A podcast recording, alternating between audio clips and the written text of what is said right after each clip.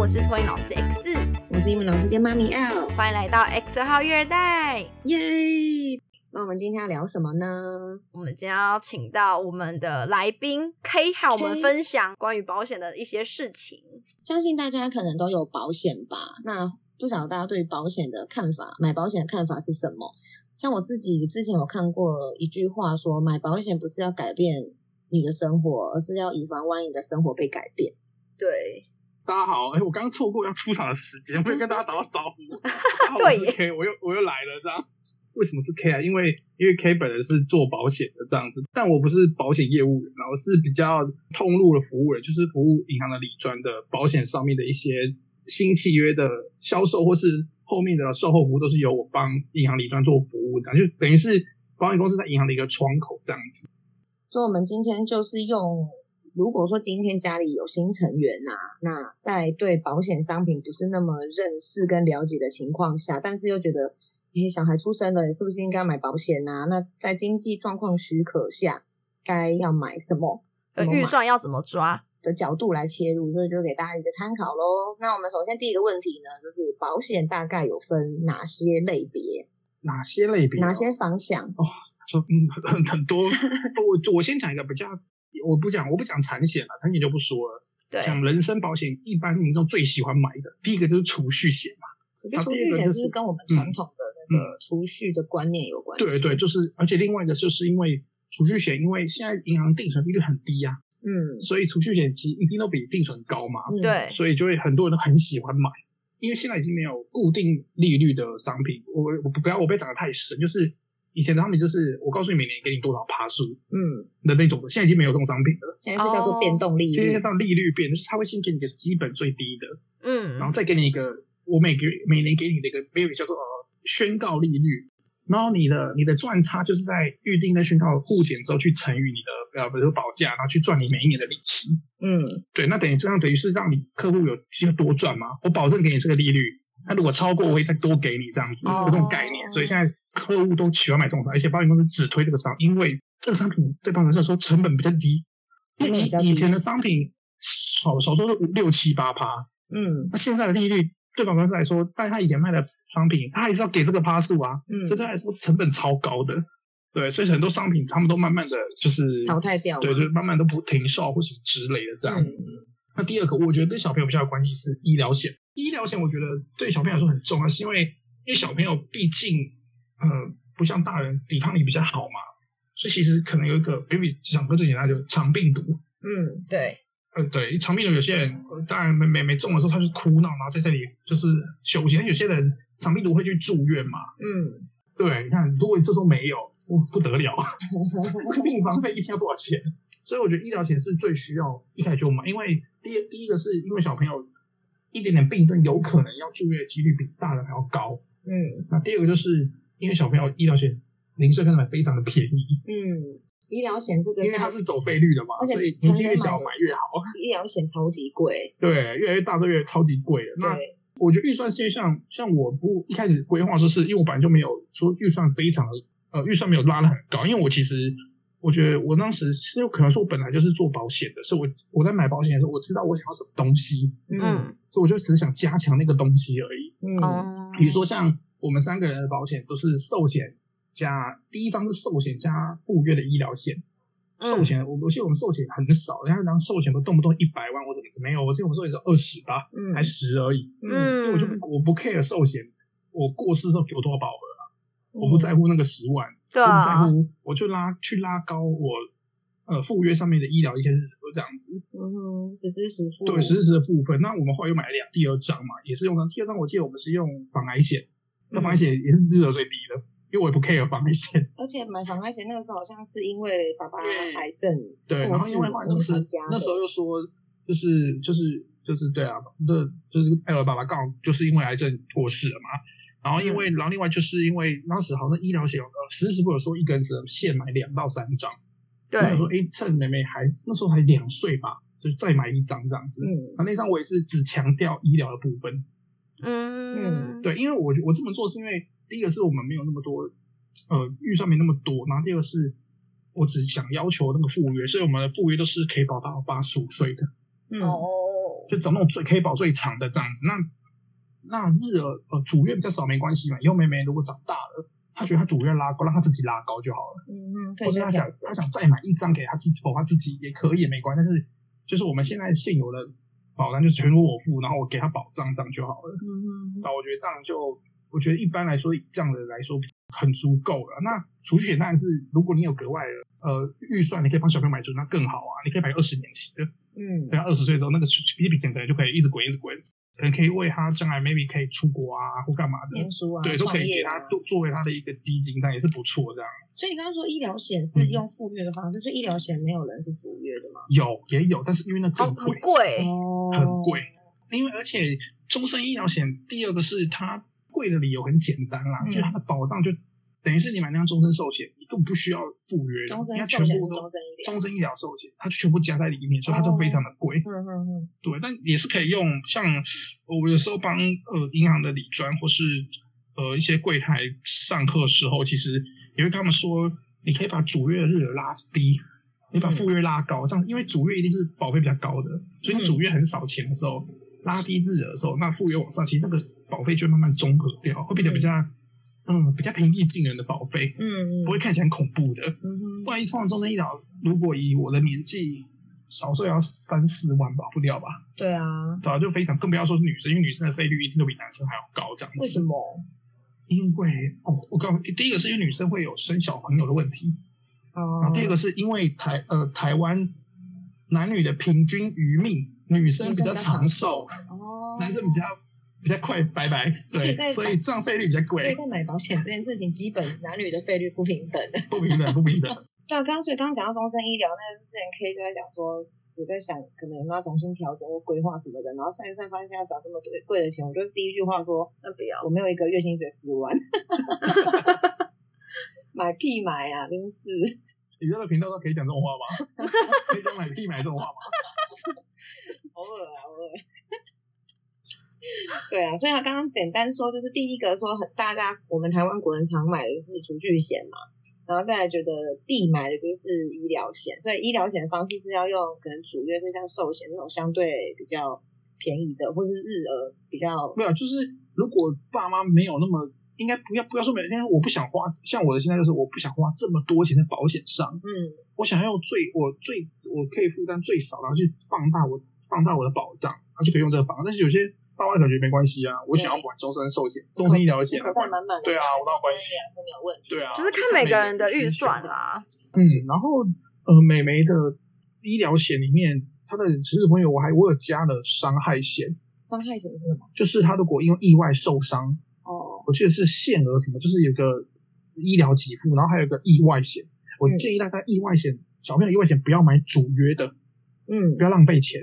就用赴约的，就用附约的买就好，因为他可能保了一百万，一年可能一千出头，嗯，不要用意外险主约去保，因为没有必要，嗯，因为那只是预防有，因为意外，就说是意外，对嘛，所以你就是我只要有保障就可以了，嗯，因为假设你意外发生之后，假设我真的意外走了，嗯，那我的钱是留给我的受益人啊，嗯，就是我我的那笔钱是。比如说足够他帮我办什么什么之之类的，或是留一点钱让他继续留着用，嗯，就好了。所以，或者是突然意外发生的时候，就可能没走，但是重伤，至少你有对对对对有一个应急的钱。对，像美眉的我们的医疗险，美眉的医疗险，我记得好像还有失能，嗯，我要帮他买失能附约，嗯，对啊，所以我觉得就是失能的定义是什么？就是很很很广，因为失能一到九级嘛，嗯，那。九级就是，比如说，九级是最严重还是最最轻？一级就是同等死亡。哦，但是他人没有没有没有没有很多种，比如说双眼失明，嗯，哦，就叫做一级残，嗯，他就同等过世，但是他没有没有过世嘛，嗯，他就是完全失能，失去能力，失去自我，对，他那个判定叫做失失去自我自自理能力的。那九级残就是举个很简单的例子，我每次都跟李珊珊举例，你五只手，一只手有没有？大拇指下另一只手指断一截，那，就九级残。嗯哦，还可以运作，只是外表。就如果你你你有绑后面，哎，你保费可以不用缴喽，就是这意思，保障会保障下去这样子。对，那就是就是因为那个都是一些你不会预预防不到的嘛，谁知道会怎么样？对，所以我觉得反正，所以我在说那个意外失能或者什么伤害，那就是你用最低的保额去增加你的保障就好了，嗯，因为你不见得会中。对。那你有帮妹妹保重症险吗？有，也有，也有，保好保满呢。重大伤病险，重大重大伤病险，嗯，我保在那个另外一个一开始就保的，也是附约的，就是啊，也是附约的，也是用附约，都是用附约，从来不保主约。嗯嗯，因为我觉得主约太浪费有钱了。嗯，对，因为我觉得，因为就像我刚刚说，保险就是预防嘛。对啊，对啊，我是预防而已啊，所以我觉得我只要有那个保就可以了。所以刚刚讲说意外险也是建议用附约的方式去。就是在有经济预算的情况下，嗯，或者是或者是你像我的意外险，就是用产险买的。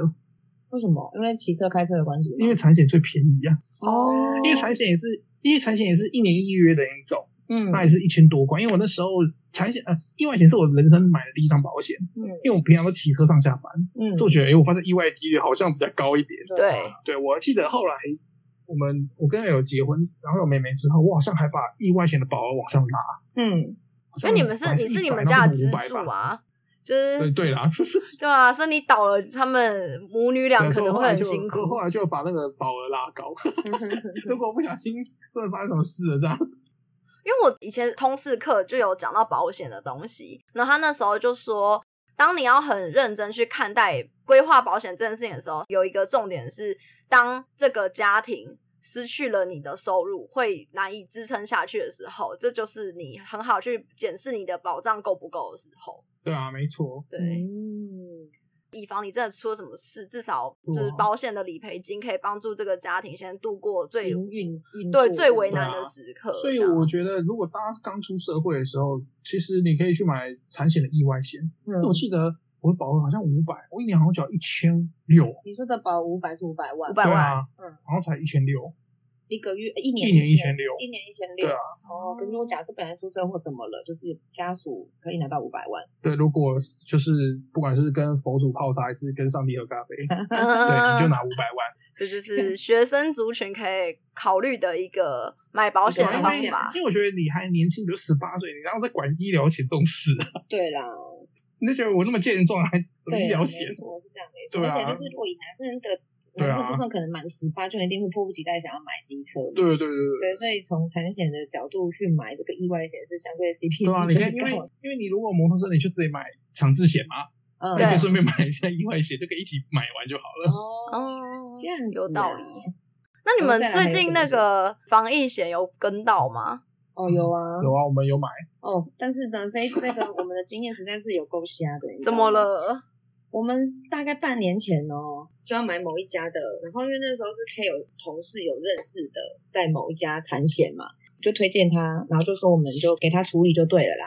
该交的文件、该签的我们都签了，东西都送出去了。结果中间我都一直有问哦，我都有问 K 说，哎，我们那个到底怎么样？现在进展怎么样？所以他几乎是每两个月都有去 follow 一次。然后每次得到的结果就是说核保中，哎，还是审核中，核保中，核保中，为什么？然后结果就一直到上个月，然后我就在问 K，然后他就，然后 K 也这次就也觉得，哎，怎么好像真的有点久，嗯，他就要去客服，才赫然发现我们的调保书根本就没有被送出去。啊，为什么？不知道，就不知道那个业务员是做了什么好事去了，所以我们的调保书一直都没有送出去。然后为什么会显示说核保中？可能是因为说什么报价，还是因为产险会先做报价的动作，但他正本没有送去保险公司，嗯，所以他就一直没有核，嗯，所以我打去客服问，客服说，呃，因为他没刷卡，所以我也不会核，所以你也不用担心会被刷卡的问题。然后我就打给我那个朋友同事，他说，他就说他马上马上跟他同学说，他就跟他同学说，你就不要处理了，嗯，对，他说他就跟他跟他同学讲说，要是被扣了钱，你自己要负责。嗯，可是这很瞎，我们已经就是半年了耶。对啊，然后不止吧，应该快一年了吧。所以我就我以后我说半年，还是我不记得确切的时间呐、啊。嗯、所以我还问 K 说，那如果我们中间因为打疫苗或干嘛，我们出了什么事，那谁要负责？没有负责。我们有要买，但是是业务员没有处理呀、啊，对不对？天哪！所以像这这，所以就是因为上个月才发现这件事情，然后我们紧急的在另外一家要收单的时候，我们有跟到最后一波哦，不然我们差点什么都没买到。对啊，对，就是因为因为时局比较特别，所以有这个防疫险嘛。所以我们刚刚讲的有储蓄险，然后医疗险跟意外险，然后呢还有什么寿险？寿险就是一般的嘛，其实我觉得寿险没啥好说的，就你走了能拿多少钱？就是防癌险嘛，嗯，然后去去年还是前年很夯的失能险，嗯，大家不要想太多，因为保险公司都不卖了，哦，已经 都已经都没有了，都没有没有人要卖，所以防癌险现在还是有，当然防癌险一定要有，但是防癌险基本上都是终身为主嘛，终身防癌，但那也都很贵，所以防癌也可以用在赴约的部分，当然可以啊，而且防癌赴约还有分两个嘞，一个就是呃，我们一般以前知道就是呃化疗嘛，哦。然后每次给付化疗的或病房费用化疗嘛，这是第一种形态。第二种形态就是我们买的就是第二种，就是我今天确诊了，我就赔钱。嗯，就比如说轻度、重度跟拿到什么癌症？对对对对，因为呃，因为台湾现在当然现在呃，大部分人都很少去做健康检查嘛。嗯，是有可能你发现的时候你已经重症了。嗯，那你那个化疗的险有什么用？哦，因为我可能我发现我已经是重度的时候，我根本就不用化疗了，我可能就已经。可能没有什么存活的空间了。嗯，嗯，那如果那第二种情况就是我重症，我就直接赔保额，我就可能赔给我的家人嘛。哦，呃，那个第二种情况是我不需要过世哦，我只要诊断出是重症，比如说我保了一保就给你一百。不是叫几期呀？癌症是没有没有，不是几期，就是第二期以上的就叫重症。大家看条款了，每个都会他会注明很清楚这样子。对，那就就是。反正我人没有走，那我就先先理赔一百。那我看我要怎么做嘛？嗯，看是要拿这个钱去治疗，还是或者不要把药啊？对对对，那就是像我，我觉得那个对我来说感觉比较有用。嗯，我认为比较有用。另外一种癌症险，我觉得大部分它都挂在终身防癌险里面。嗯嗯，所以我觉得我也买不起，太贵，我觉得很贵。嗯，对啊，我觉得我就买一张医疗，然后。所有比如说失能伤害全部都合在里面的，都在里面。对，我觉得这样就够了。哦，我自己这样觉得。但是妹妹以后如果长大，她想买防癌险，就让她自己去买。嗯，对啊。那怎么样的人会需要考虑买这种终身防癌？家里是那种高风险的族群吗？嗯，我觉得保险这东西没有什么考不考虑的问题，只有你想不想买。嗯，哦，因为你说你说你家人可能是高风险，像像我家人，呃，我阿妈或是。就有大肠癌嘛，嗯，所以我对于呃，就是有一些肠胃上面的病症，我就特别注意。其实相对来说可能会有，但是其实说说实话，你现在，因为我是就我我家族的病史去评估我防癌险应该买哪一种。嗯，第一个是大肠癌，现在治愈的几率比较高，对、嗯，比起其他癌症险，所以即使呃我很不幸的这个轻度了，嗯，那我治愈的可能性也很高。嗯，对，那我觉得我买那种第二形态那种癌症附约。它轻度也是会给付一笔钱啊，我就拿一笔钱去做治疗，我觉得应该很够用，所以我就不想买防癌险。嗯，对，因为防癌险是住院，那你说住院，那医疗附约住院就有啊。嗯，因为医疗附约是疾病或意外住院都可以给给你的嘛。嗯，我不需要一定是癌症，我只要疾病，疾病就包含癌症啊，所以我不需要再买终身癌症。我自己上觉得是有些人会我买终身医疗，嗯，终身癌症险，但很多保险公司的。主约是，如果我买了终身癌症险的话，我是不能加我刚刚说第二形态那种赴约癌症的，嗯，他不给你加，哦是啊，对，他不让你加的。但是他买的主约主要的那个可能里面有，但不一定要看每个主约里面的架构，但他通常不给你加条款会，对对对，所以所以要买的还是要看清楚，对，就看清楚。像我们家的癌症终身险，因为我们家附约也有，像我刚刚说，就是。我比如说轻度、重度就给付你一笔钱，像我们家的那张终身防癌险，你买那张是不能加那个附约的，不能合在一起做，嗯，因为他认为理赔的项目有一致，对，所以就是不让你一份保单有两份保险，呃，两份保障概念，对，所以就看每个人感受。那因为防癌险、终身癌险跟医疗、终身医疗一样，其实很贵，保费又不是很便宜的，所以买下去你会觉得，就同等我刚刚说不要用意外险当主，意外险也很贵，嗯，寿险公司的主约通常都比较贵。就是医疗、防癌或意外都很贵，嗯嗯，连失能都一定有点保费，一定在某个层级上面这样。嗯、其实如果你要保，应该这样说：如果你要救，我经常会用失能，我觉得应该不会有台湾民众就是，当然他如果非常有钱就算了，嗯，不会说我今天要买房，我就买个终身房来，然后比如一年就三万，嗯，然后医疗险我会买终身医疗，一年就四万，那加起来一直你这样整片买完一年就要付十几万了吧？除非他真的很经济很哦，那没关系。但是我一般民众应该不会。想花钱在这个上面，因为听众跟我们一样都是领不领钱的吧？因为我觉得我一般人的心态都是，那个我付出去我不会拿回来啊。对啊，对，我要付十几万，我真的是，那我都用不到，那不是很尴尬？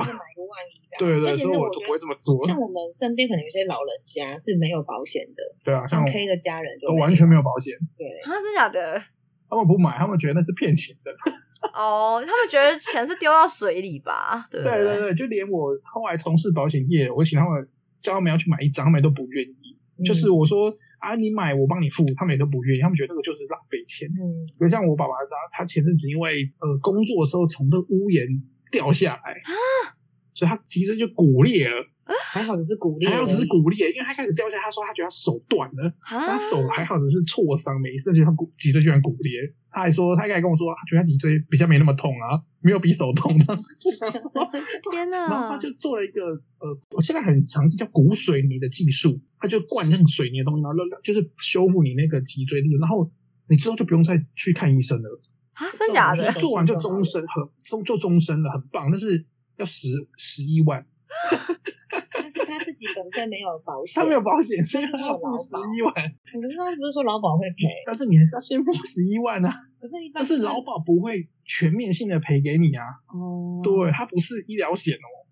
劳保可能对他，他比如说，因为你是职灾，对职灾去赔，他不是医疗，他不医疗，也不是实，他不是实时付。可是赔多少不知道，不知道，但他不是实时，所以我爸爸就是要先付十一万出去。天哪，可能看劳保那边赔多少。对啊，我去医院家出院的时候我还哭，还有点僵，我说好啊，你看。你平常叫你买医疗险都不买，没关系。你看现在一次付十一万，真的是有事哎、欸。那他这样子 赔完之后，他有要买保险吗？没有，怎么可能？因为他这个年纪买保险一定超贵的。对啦，也是。然后像我们家之前啊，我们刚刚说我的保险经验有一个是我大学的时候，那个时候有一阵子听人家说，这算是投资型的产品，然后就是说基金，然后可能就是说你可能买的这一张，它的基金可能是有好几只。反正总之就是搭配基金的、啊、权威保单啊，基金的概念的一个保单就对了。嗯，然后那时候就是乍听之下觉得很美好，然后我也不是很懂，我就吵着妈妈说要买。然后所以你有买吗？有买，但是因为那个时候买好第二年吧，就不知道为什么又觉得好像苗头不对了，然后又又吵着妈妈说我不要了。你真的是很欠揍哎、欸！三位付节日费用哎、欸，那还好，所以妈妈后来那时候处理掉，就变成说是把保单转换成另外一种形式，然后变成是给爸爸的。好，不然其实在这之前好像爸爸也没什么保险啊。是哦，形式什么意思？转成别种保单商品可以这样哦。我我我不知道他怎么弄，应该不行啊。我不知道他怎么弄，但是我没办法知道他确切的商品类别是什么。他具体我也现在也不记得了。反正那个保险公司已经换合并、合并再合并，也不是原本那个名字了。就是反正总之话就是可能转用另外一种，可能改成别种。L L 说那个是有也是可以的，比如说在同类型，比如说是。我们第呃，头像他刚说的是那个类似像投资型保单，但我们有一个叫传统型，然后你就是刚刚说的医疗啊、意外什么的，或是储蓄险，就叫传统型保单。嗯，那其实同类别，如果你要换，你其实是可以换，外国也让你换。嗯，就是你写个申请书，他让你换过来，要去换算保费什么之类。但是投资型换成传统型，我现在没办法这么做，就没办法确定这个操作是怎么操作的。怎么操作？反正总之最后就是变成换成买一张给爸爸就对了。然后谁知道会派上用场，所以这这这个这种事情就也很难讲。所以我们刚刚讲的都是传统型嘛，那所以传统型就是刚刚说的最多人买就储蓄嘛，再就是主约可能是寿险，但是副约可以是医疗险啊，主体是医疗，意外险啊的，就是在不想要花太多的钱在保费的部分的话，我想问，当初妹妹买第一支保险的时候，一年这样缴了多少钱？我记得。好像不到六千呢，一年不到六千，一年不到六千，好少哦。哎，有的最贵，因为我年纪最大。那妹妹买第二张的时候呢？第二张花了多少钱一年？好像也七千多吧，七千二吧，两张加起来应该一万不到一万五。两张买的时间差了多久？一两年，两年。第二张是他两岁的时候买的。嗯，哦。那你看他两岁就已经七千了。嗯嗯，你看那个其实是蛮贵的，两岁七千，可是第一张买的时候是六千，我记得六千多一点点，嗯，可能六千出。对，就是反正我们我们就是我，因为我有压低那个成本啊，嗯嗯，我就让我们一年的医疗基本上不要超过一万五吧。嗯，那所以刚刚提到就是因为 K 是在保险公司工作嘛，虽然说他的主要业务不是在销售，但是你知道有一个在保险公司工作的老公好处是什么？你知道吗？什么？大家应该偶尔会接到那种电销的电话吧？啊，你说推销你买保险、投资那种。你不是某某银行，然后你是我们家的贵宾，所以我们现在有个优惠要通知你，就是借你几分钟，巴拉巴拉之类这种。嗯，就是虽然说我也是有装那种 Who's Call 那种的，嗯，有时候我刚好有空，我还在接一下。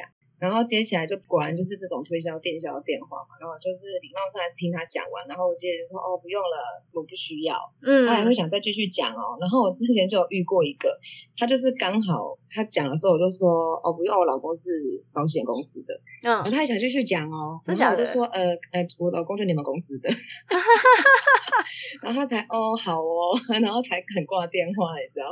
是哦，就是一定要我讲到说老师。就是是同个公司才可能挂电话，所以我觉得就是大家就是如果对保险不懂啊，就是当然身边如果有人可以问的话，就是还是可以去问啊，就是不要买了自己也不是很清楚的商品。我觉得货比三家，因为现在现在网络上资讯很透明，就是之前有一段时间还会有人整理说这个年度最强的十支十付是哪一个公司的哪一支。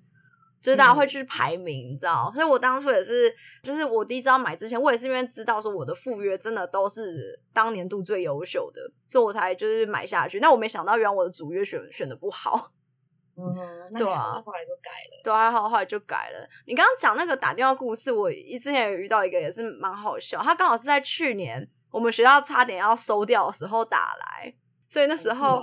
对我，他也是讲了很久，然后他就是也客客气气的，然后我也是跟他说真的不需要，我没有这个预算，我没有这个，反正就讲了很多，然后终于最后忍不住，我跟他说，其实我快要失业了，我没有钱，然后他才把电话挂掉。有需要讲到这种这个到这个份上，因为我怎么我我不管怎么说，不肯没有没有，我跟你说，我跟你说，因为因为电销他们其实压力很大，因为他们其实上班是要计时的。啊！我今天没找到个时数，我不用回家的。有些过分一点的，呃，电销，因为电销通常都是银行体系或是保险公司体系嘛，就电销部门有些很硬的，而且有些主管会站在你后面听你讲。天哪！所以你也不能就是。所以我上次上次有一次 L 好像接到一次，我就跟他说，我就叫他说你电话放着让他讲。嗯嗯嗯。对，我就叫他让他计时。重点他卖完就不是另一回事，但是他一定要到那个时数，他今天才好过啊。所以我通常就是会让他讲，对啊，所以如果接下来我会让他讲完，然后我再跟再拒绝他说我不需要。但因为我觉得电销，因为我觉得保险是人与人之间的互动很重要。嗯，我觉得很佩服那种有些客人是他电销他买的哦，因为他根本不知道他买的啥哎，对，他可以买，我觉得他好了不起哦。对啦，就的确是这样没错。那还有就是呢，那我们刚刚既然讲到电销这个，那买保险一定要找业务员吗？除了业务员以外，或者是比如说像电销这种管道，还有什么方法可以买？上网自己买不是吗？嗯、现在很流行哎。你说网络买吗？对啊，然后就大家去找那种。他网投的商呃，我我对不起，我不不要我不讲钱。呃，网络投保的商品，嗯，一定不是全部的哦，品相一定比较少哦。对对对，有些网络投保，对对，一定比较少。而且讲实话，你觉得可以网络投保？第一个就是。刚刚说的体况就是身体状况一定宽松嘛，嗯，因为我不需要省嘛，嗯、对。哦、那这种商品严格来说，如果你是为了买保障，那第一个是你买医疗险，那绝对不可能网络投保的，嗯，因为医疗险一定要看你身体状况的，嗯，所以你要买医疗险就不能网络投保，不可能发生，嗯哼，他不会让你买。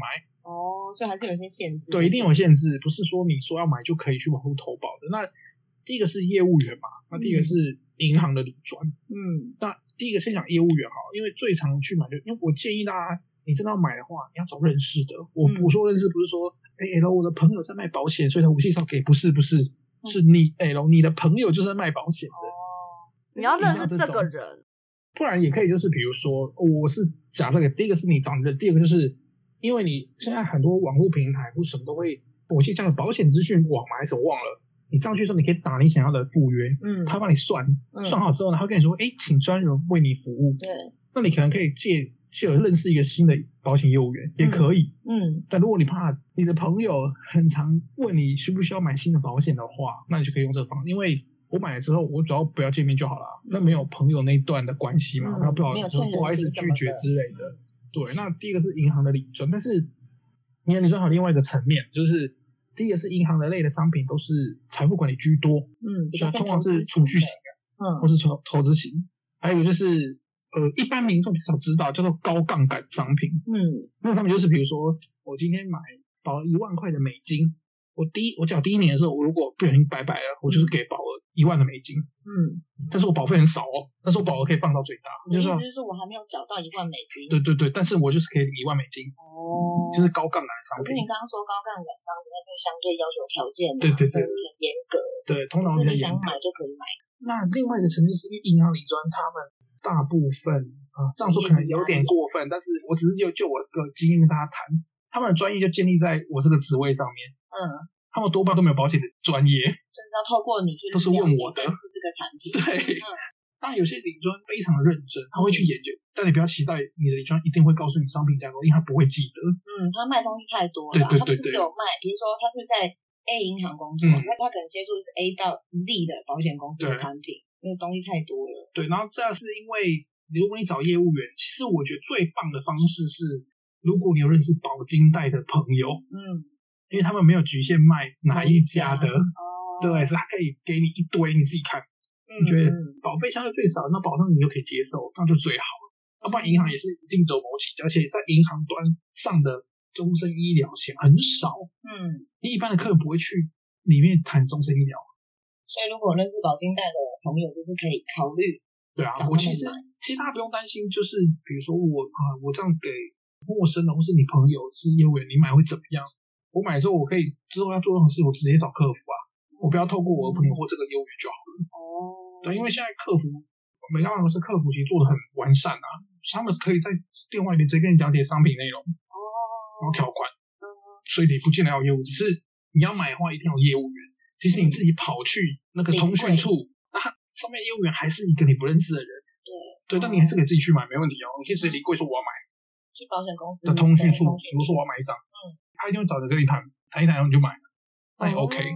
那还有另外一个就是。因为因为 K 的关系，我听过一些有趣的事情。什么都是 他就是有讲过说，可能某一家的产品其实不怎么样，但是因为业务员很厉害，所以如果假设遇到这种情况，或者是说，呃，我跟某个业务员买，但是他后来离职了，那对我的这些商品会不会对你的权益有没有什么影响？权益有没有受损？绝对不会受损。嗯，因为你。应该他说，业务员只是个媒介，嗯，那你就是这家保险公司的客人，所以你只要打电话去客服，一定会有人服务你到好为止。还有什么疑难杂症？对对对，因为现在保险公司都很担心客户讲说，我要去金管会投诉，保险公司会疯掉，害怕这样。因为金管会通常对银行或对保险公司财阀是没有在手软的，随随便便可以罚个几百张，或几少说到几十万，就是他只要有他就罚你，所以保险公司银行都很害怕。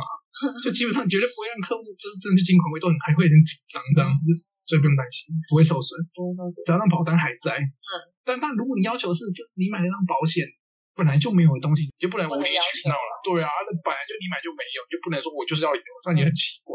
嗯，对，但是该给你的权益，保险公司绝对不会不给你，因为他们他们也不能这么做。嗯，对啊，因为毕竟那个，就像我刚刚一开始说的。那个商品在监管会里面是有文号的，啊，所以我可以调那个出来，嗯，然后去看那个细节。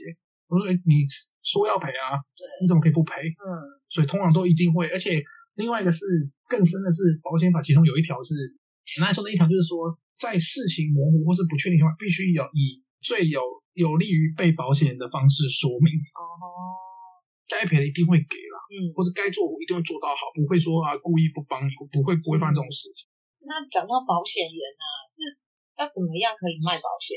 有人身保险证照就可以卖保险啊。那我怎么知道这个业务员有这个证照？那我可以去查保险员？可以，你可以查，你可以查，当然可以啊。但是通常保险员在跟你谈的过，他一定先递名片给你，嗯，上面会直接告诉你他有什么证照。哦，就像我的也有嘛，或是我的登录证。现在呃，金融会有规定。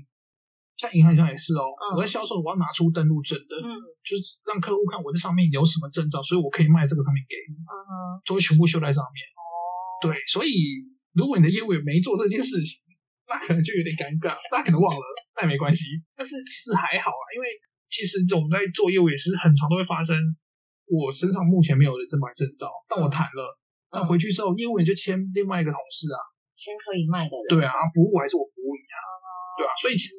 所以也又回归到像刚刚那个 X 说，就是有没有业务员不重，对，的确不重要。嗯，你只要这张保单成立了，保险公司就是要你的权益，他就是要维护好，嗯、所以业务员是一点都不重要。哦，就算说业务员换人也没关系啊。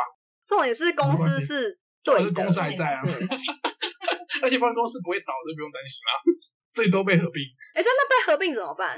一样啊，是你的保单就合并那家公司就会继续承接下去啊。哦。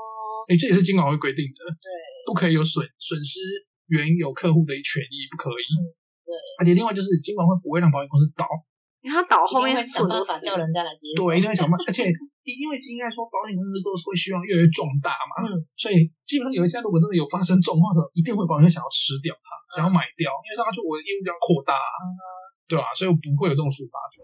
所以我们今天单就保险的部分呢，大概是以上这些经验分享。那以上就是我们这一节节目内容，喜欢的话欢迎订阅及分享，也记得到 Instagram Facebook 帮我们按赞哦，谢谢大家，谢谢大家，拜拜，拜拜。